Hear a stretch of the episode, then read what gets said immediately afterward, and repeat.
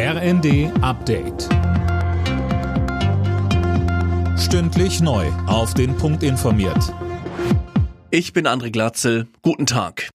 Das israelische Sicherheitskabinett hat nach den palästinensischen Angriffen Maßnahmen zur Terrorbekämpfung beschlossen. So sollen Israelis leichter an Waffen kommen, um sich zu verteidigen. Die Armee hat unterdessen nach eigenen Angaben weitere Attentate verhindert. Trotz umfangreicher Waffenlieferungen, Deutschland ist aus Sicht von Kanzler Scholz nicht am Ukraine-Krieg beteiligt. Das ist ein Krieg zwischen Russland und der Ukraine, sagte Scholz bei einem Statement auf seiner Südamerika-Reise. Und weiter? Daran ändert sich nichts dadurch, dass wir die Ukraine mit finanzieller, humanitärer Hilfe ausstatten oder Waffen liefern. Und wir werden alles dafür tun, dass es nicht zu einer Eskalation des Krieges kommt, die zu einem Krieg zwischen Russland und NATO-Staaten zum Beispiel führt.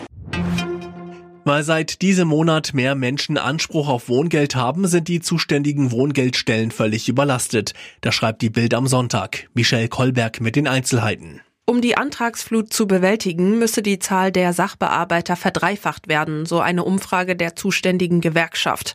Sie fordert deshalb eine Taskforce von Bund, Ländern und Kommunen.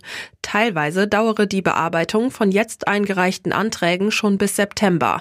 Seit Anfang des Jahres haben rund zwei Millionen Menschen Anspruch auf Wohngeld, 1,4 Millionen mehr als vorher.